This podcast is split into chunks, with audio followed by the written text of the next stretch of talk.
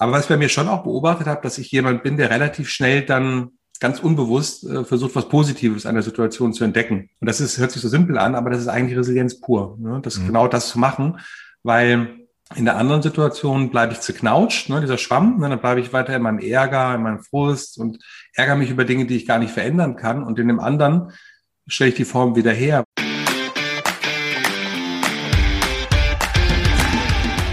Spitz auf Knopf. Das Interview, wenn das Flutlicht aus ist. Mit Carsten Kulabik. Heute machen wir bei Spitz auf Knopf ein ganz neues Feld auf. Neben dem Profisport und äh, der Medienbranche geht es hier generell um spannende Menschen, um interessante Persönlichkeiten und auch ganz, ganz spannende Themenfelder. Bevor ich es vergesse, denkt doch bitte daran, diesen Podcast zu abonnieren und bei Apple Podcasts eine gute Sternebewertung dazulassen. Das hilft enorm bei der Sichtbarkeit und äh, weiter wachsen zu können. Heute habe ich mir einen Diplompsychologen und einen psychologischen Psychotherapeuten eingeladen. Was für ein Zungenbrecher. Und wir sprechen über Resilienz, ein Thema, das ich ganz besonders spannend finde. Ich habe ihn mal auf einer Veranstaltung anmoderieren dürfen und sein Vortrag hat sich bei mir bis heute auf der Festplatte fest eingebrannt.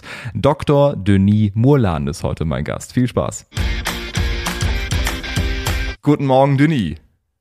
Guten Morgen, Carsten. Auf einer Skala von 1 bis 10, wie resilient bist du heute?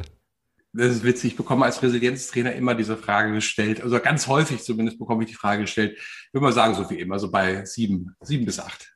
So wie die Uhrzeit. Auch 8 Uhr 5 Grad in diesem Moment, um dich so ein bisschen besser kennenzulernen. Wir sprechen natürlich auch über Resilienz und über dein Buch Resilienz, die unentdeckte Fähigkeit der wirklich Erfolgreichen. Was es damit auf sich hat, erklären wir sofort nach der kleinen Schnellfragerunde.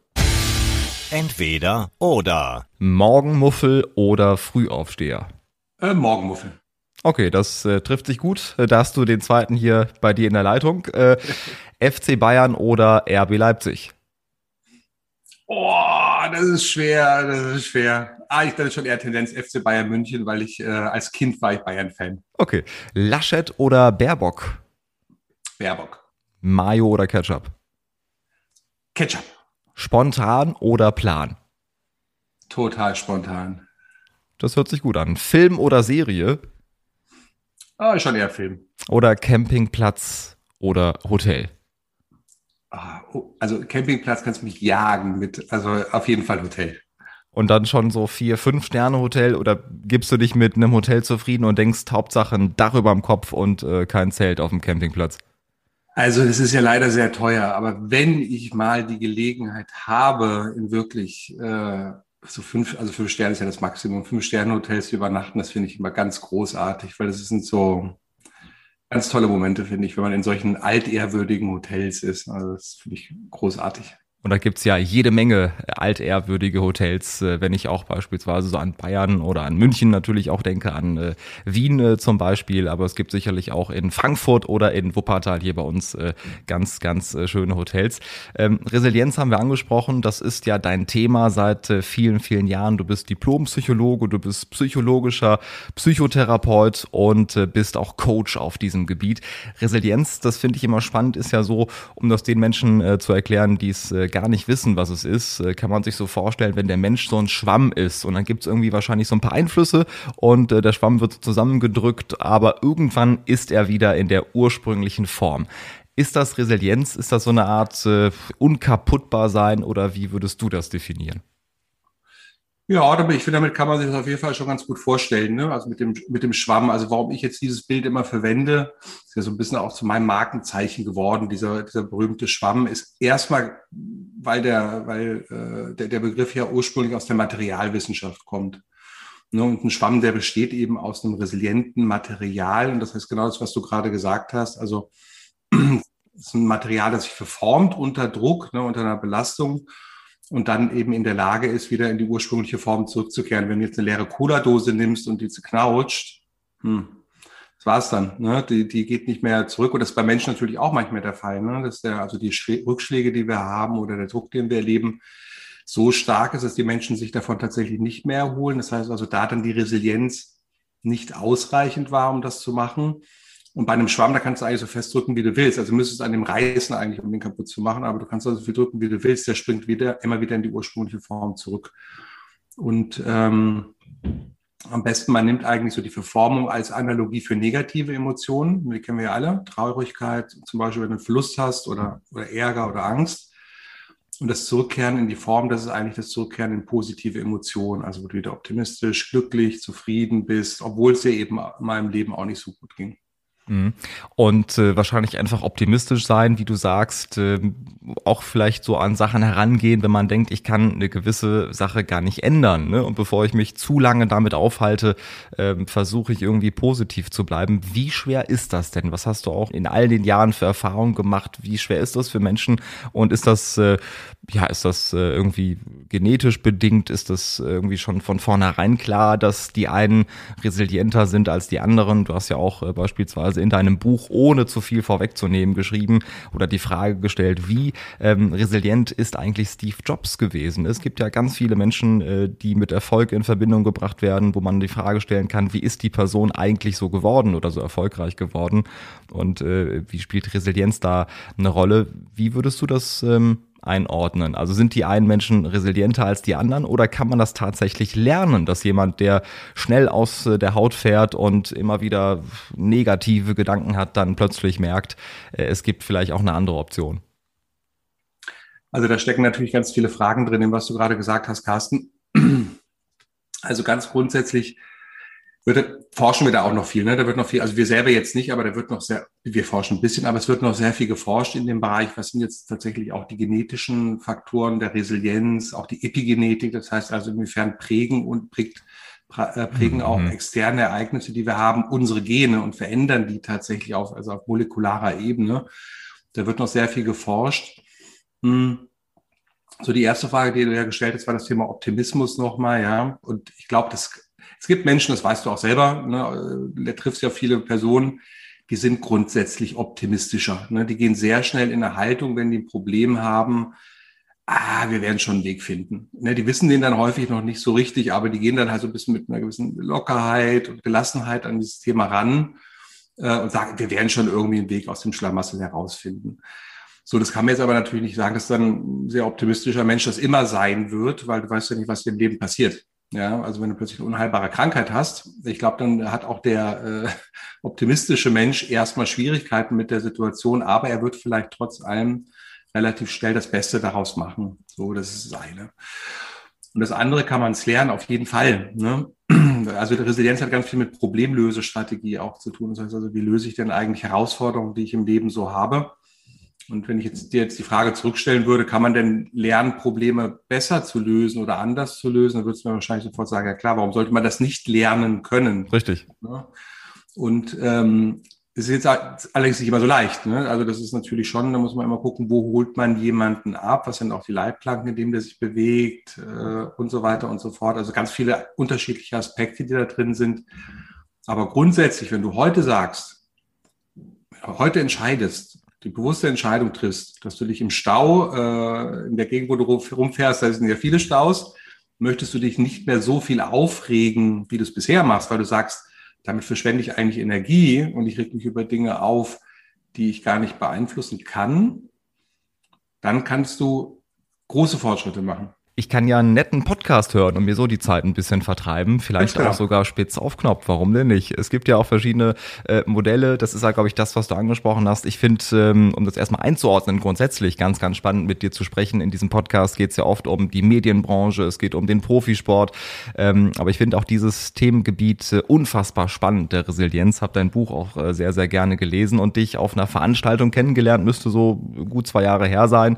Und habe mir gedacht, das äh, klingt erstmal spannend spannend, ähm, das Thema Resilienz. Ich durfte dich da ankündigen und habe dann gemerkt, wow, was für ein spannender Vortrag. Ganz, ganz viele spannende Erkenntnisse irgendwie, die auch so sicherlich viele im Leben äh, nochmal ein bisschen auf eine andere Spur gebracht haben oder vielleicht einfach, einfach viele Denkanstöße sicherlich mit dabei gewesen sind, ähm, wie einfach man ein bisschen was verändern kann. Das Thema Achtsamkeit äh, spielt ja auch eine große Rolle. Ähm, aber auf der anderen Seite ist es dann doch wahrscheinlich für viele gar nicht so einfach, was zu ändern. Ein Modell gibt es ja, dieses Modell Love it, change it or leave it. Das ist halt, glaube ich, mhm. genau dieser Punkt, äh, mit äh, sich mit Dingen befassen, die man nicht ändern kann. Ähm, wie würdest du dieses Modell erklären? Was hat es damit auf sich?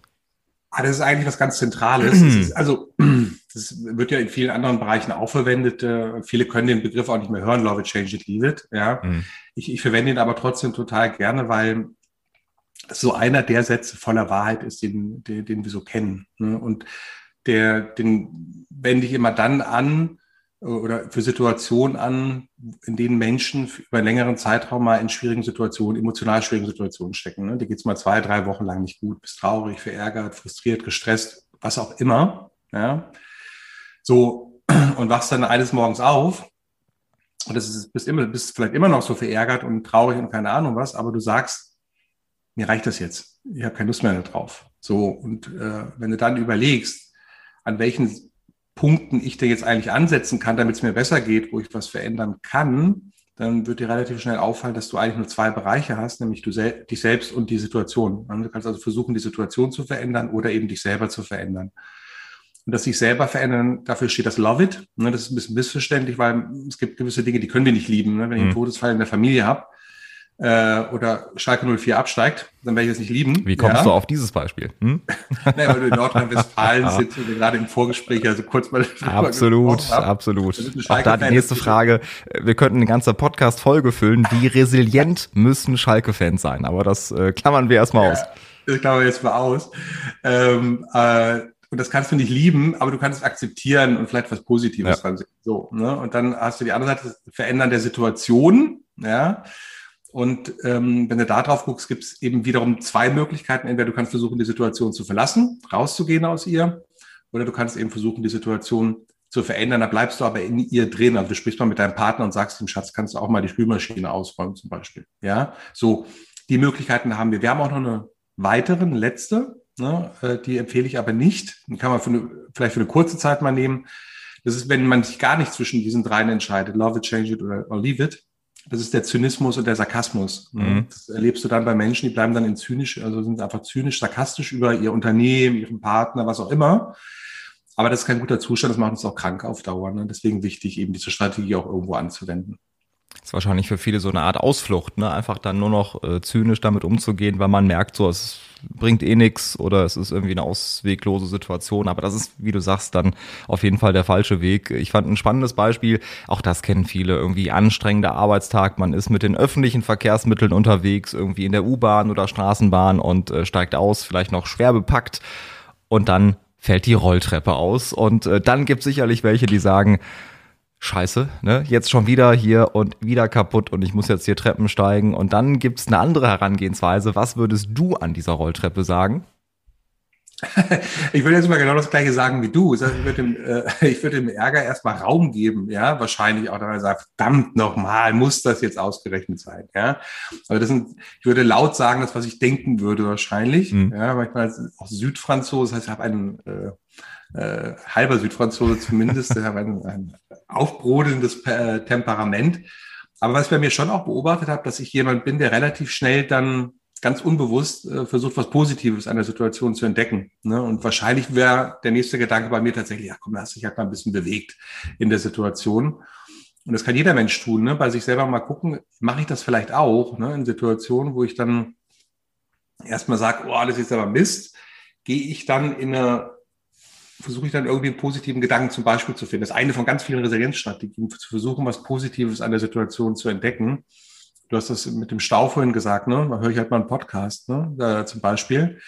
Ähm, das ist nichts anderes, als das genau zu tun. Ne? Also was Positives zu entdecken oder vielleicht sogar eine, der Situation einen Sinn zu verleihen, ne? indem ich einfach sage, ich nutze die Zeit jetzt mal da drin. Und das ist, hört sich so simpel an, aber das ist eigentlich Resilienz pur. Ne? Das mhm. genau das zu machen, weil in der anderen Situation bleibe ich zerknautscht, ne, dieser Schwamm, ne, dann bleibe ich weiter in meinem Ärger, in meinem Frust und ärgere mich über Dinge, die ich gar nicht verändern kann. Und in dem anderen stelle ich die Form wieder her, weil ich wieder in positive Emotionen zurückkehre, ne, weil ich mir irgendwie ganz nett finde, jetzt sogar vielleicht gerade im Stau. Und das ist halt am Ende vom Tag Resilienz, ja. Mhm. Also wieder in positive Emotionen, äh, äh, positive emotionale Zustände zurückzukehren. Oder an der Rolltreppe was für die Schrittbilanz zu machen, beispielsweise, wenn genau. der Schrittzähler heute ja. sagt, uh, du bist aber sehr, sehr wenig gelaufen. Ähm, warum ist das für dich denn trotzdem kein Schönreden? Das könnten ja auch viele sagen, das ist ja einfach immer nur die Situation Schönreden. Ähm, Schönreden ist es für mich ab, ab dem Moment, wo du dir was vormachst. Ja, also was ich, wenn du jetzt äh, da vor der Rolltreppe stehst und sagst zum Beispiel, also das ist das Allerbeste, was mir jemals in meinem Leben passiert ist. ja, äh, sorry. Also äh, das würde ist wahrscheinlich Schönrederei. Ne? Mhm. Wenn du äh, aber aus dir selber heraus an der Situation wirklich eine Sinnhaftigkeit entdeckst oder was Positives entdeckst. Also kommt nicht jemand zu dir und sagt, guckst, siehst du mal aus der Perspektive, das kann man auch machen, wenn du es dann einleuchtend findest, das Argument. Aber grundsätzlich, wenn die Sachen aus dir selber herauskommen und du tatsächlich etwas Positives dran entdeckst, dann ist es auch keine schöne Rederei mehr, sondern es ist dann eher im, in, im ersten Fall. In der jetzigen Situation, ich meine, es wird jetzt langsam wieder ein bisschen äh, aussichtsreicher. Ne? Es gibt die ersten Lockerungen, mehr Menschen werden geimpft, um eben bei dieser Corona-Pandemie auch kurz äh, anzudocken. Ähm, und trotzdem ist das sicherlich für viele seit einem guten Jahr eine ganz, ganz große Herausforderung, wo vielleicht auch Resilienz ganz, ganz wichtig ist. Hast du da so ein paar Tipps oder so ein paar Herangehensweisen, um in dieser Corona-Zeit besonders resilient mit der Situation umzugehen? Ah, da habe ich, hab ich nicht unendlich viele Tipps, aber ganz, ganz, ganz, ganz viele. Ne? Wir haben auch viele Trainings gemacht jetzt in den vergangenen Jahr. Also wir sind sehr schnell auf, auf virtuelle Trainings und virtuelle Vorträge auch umgestiegen, ne? direkt Ende März 2020, ähm, weil das Geschäft natürlich auch irgendwie weiterlaufen muss und äh, aber auch weil das Thema Resilienz natürlich eine große Bedeutung gerade hat. Ne? Das ist ja äh, auch ganz interessant, weil ähm, viele verorten Resilienz so mit dem Thema Rückschläge. Das, dafür brauchen wir auch Resilienz. Es ist aber auch ganz viel der Umgang mit Ungewissheit und ähm, Situationen, die wir eben nicht kontrollieren können. Ne, also mit diesen, die, die, das ist ja die Situation, in der momentan Milliarden von Menschen tatsächlich auch sind. Und ähm, in diesen Training, Trainings geben wir ganz viele Tipps. Wenn, also wenn es einen gibt, den ich besonders herausstellen würde von all diesen, das sind, glaube ich, irgendwie so eine Liste von 30 Tipps, die wir da haben, äh, zusammengestellt haben, dann ist es, auf das zu fokussieren, was du beeinflussen kannst, statt dich ständig damit zu beschäftigen, was dich besorgt, ne, dich bedrückt. Ja, weil es gibt natürlich Menschen, die machen das. Also schlimmstenfalls, die verbringen zwölf Stunden am Tag im Internet, äh, in, in Newsstickern, in Nachrichten und beschäftigen sich permanent mit Dingen, die sie Besor also die Sorge bereiten und die sie vor allen Dingen auch überhaupt nicht beeinflussen können. Das heißt mhm. also, oder im weitestgehend nicht beeinflussen können. Wie soll ich die Todeszahlen in Frankreich, Brasilien, Indien beeinflussen. Ne? Und was also das Gefühl nochmal verstärkt, einfach dieses negative Gefühl. Ne? Ja, absolut. Und das bringt vor allen Dingen eine Opferhaltung hinein. Mhm. Ne? Also total, du fühlst dich ja dann total machtlos da drin. Und es gibt Menschen, die reagieren anders und das haben, das ist für uns ganz interessant als Resilienzforscher auch da drauf zu gucken, weil eine Vielzahl von Menschen genauso reagiert haben. Die fokussieren auf das, was sie beeinflussen können. Ne? Die haben angefangen, ihre Dachboden mal auszumisten, die kümmern sich um ihre Jobs, die kümmern sich um ihre Kinder, die kümmern sich um sich selbst die kümmern sich um ihren Garten, ja, die kümmern sich auch um den Schutz der anderen, indem sie Maske tragen, also auf die Abstandsregeln halten und so weiter und so fort, wo wir auch ein bisschen Einfluss nehmen können. Und wenn du einen Tag da mit solchen Dingen verbracht hast, wieder der Schwamm, dann geht's dir viel besser, mhm. als wenn du dich den ganzen Tag lang mit den negativen Informationen äh, bombardiert hast und übrigens auch dein Gehirn damit ähm, wirklich auch natürlich dann bombardierst und gewisse Gehirnregionen, die wiederum negative Emotionen auch permanent bei dir auslösen. Mhm. Also das wäre so der zentralste Tipp, der wichtigste, den ich so mitgeben würde, wenn ich einen, mich für einen entscheiden müsste. Ja, und vor einem Jahr haben auch viele dann für Ältere eingekauft oder haben plötzlich gemerkt, oh, spazieren gehen kann ja doch Spaß machen oder Fahrradfahren beispielsweise, aber irgendwann. Na, schöne Beispiele. Ja. Genau, und irgendwann aber verpufft wahrscheinlich auch dieser Effekt, aber es geht einfach darum, immer wieder sich auf die Situation einzustellen und eben, wie du sagst, das äh, zu beeinflussen und auch das anzupacken, was man äh, beeinflussen kann, denn ich meine, die Inzidenzen und Co. können wir nur insofern beeinflussen, dass wir Abstand halten, Maske tragen, tragen, uns nicht mit vielen treffen. Aber irgendwann, wenn andere sich nicht daran halten, dann äh, sind wir auch machtlos. Aber es geht eben um den Umgang damit. Was würdest du sagen, wie resilient äh, müssen denn Politiker sein auf Landes- oder auch auf Bundesebene? Oder machst du da auch was Bestimmtes aus, wenn du überlegst, was für Minister da bestimmte Aussagen tätigen? Merkst du, sind die einen resilienter als die anderen? Weil im gewissen Ministerpräsidentenkonferenzen dringen ja auch äh, Situationen und auch Aussagen heraus. Wie resilient sind diese Menschen Menschen, die gerade über unser Leben entscheiden, in Anführungszeichen?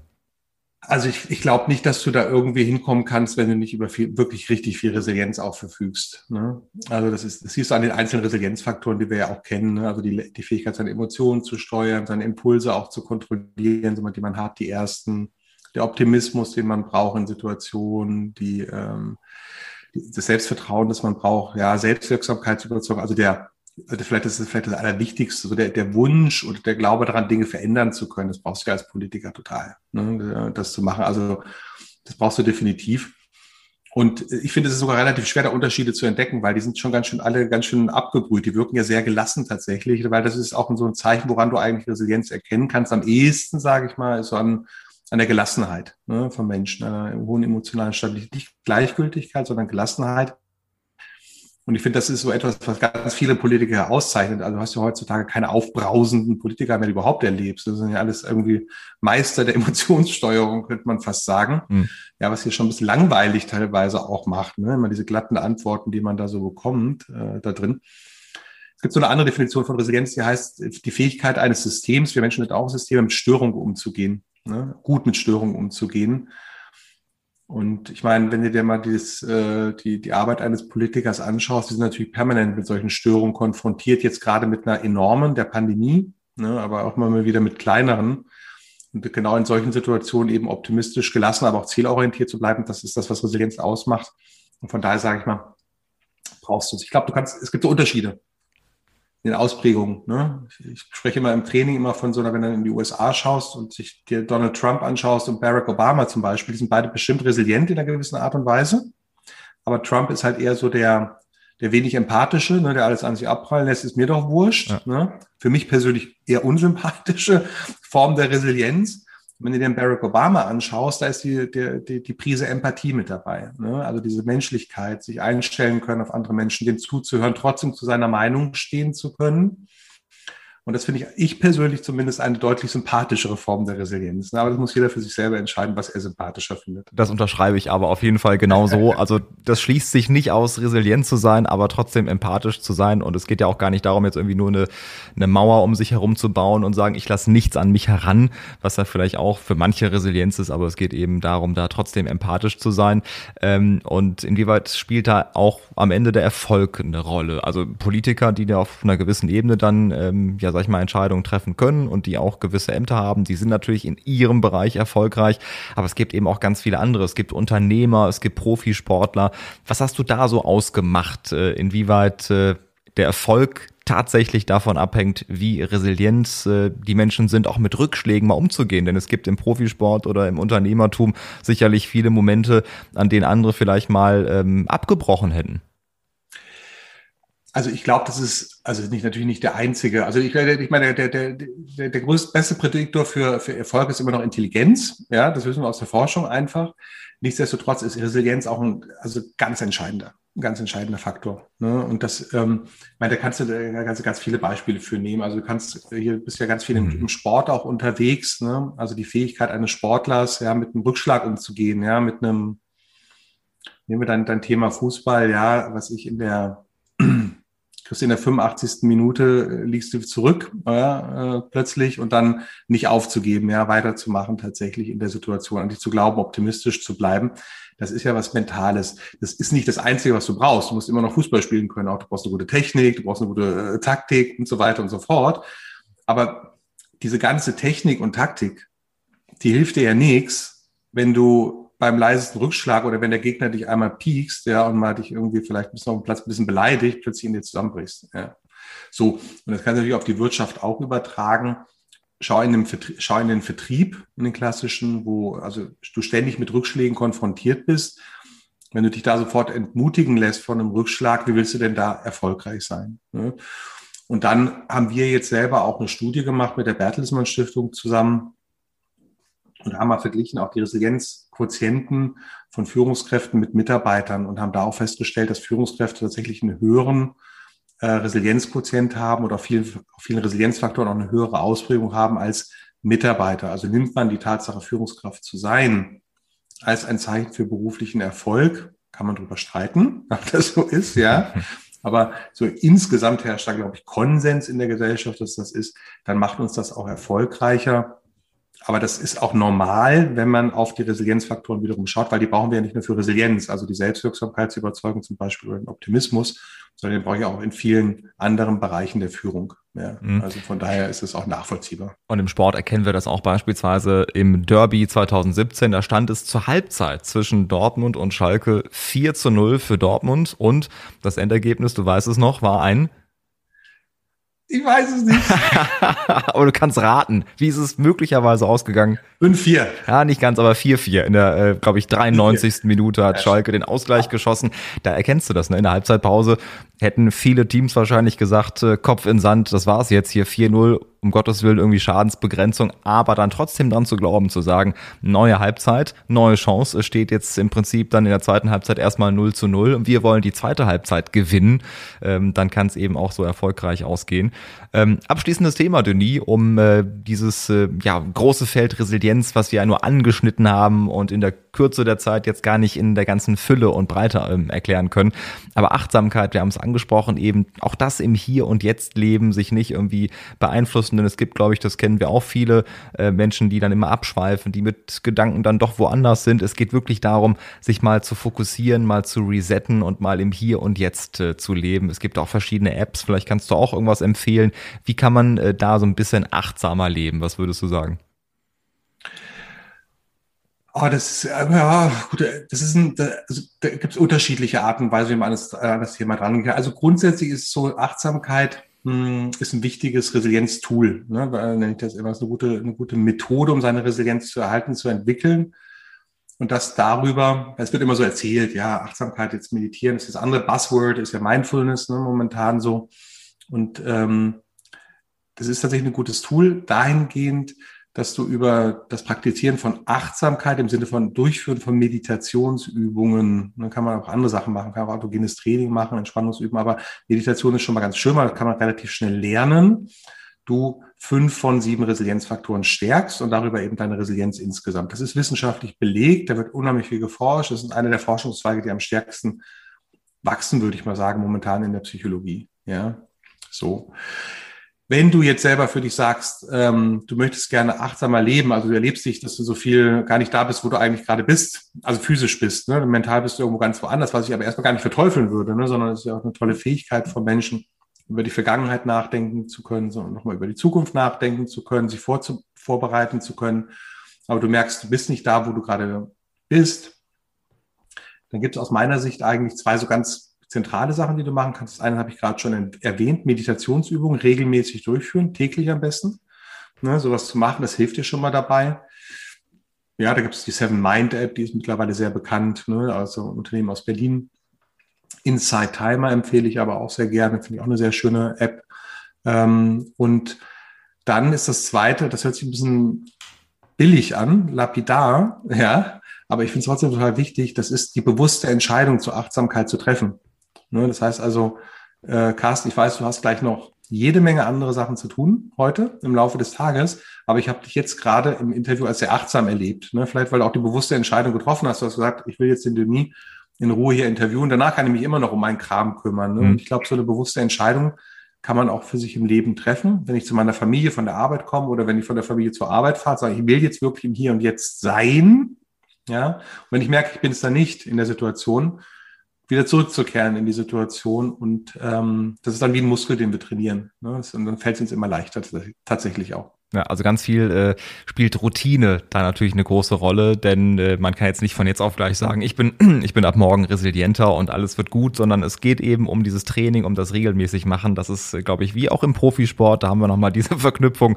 Äh, das geht nicht von jetzt äh, auf gleich, ähm, aber einfach auch feste Zeiten wahrscheinlich einfach ähm, sich setzen und sagen, ich mache in dem Bereich nur das und das und nichts anderes, Handy aus, keine Ahnung. Einfach wirklich, wie du sagst, sich ein bisschen besser fokussieren wahrscheinlich. Aber schau mal, wenn wir Profisport ist ein wunderbares Beispiel, wenn du dir Mannschaften im Turnieren anschaust, jetzt Fußball-Weltmeisterschaft, als Deutschland jetzt in Brasilien Weltmeister geworden ist. Ein Satz, den du immer wieder gehört hast von allen Spielern und von Löw, das war, wir denken von Spiel zu Spiel.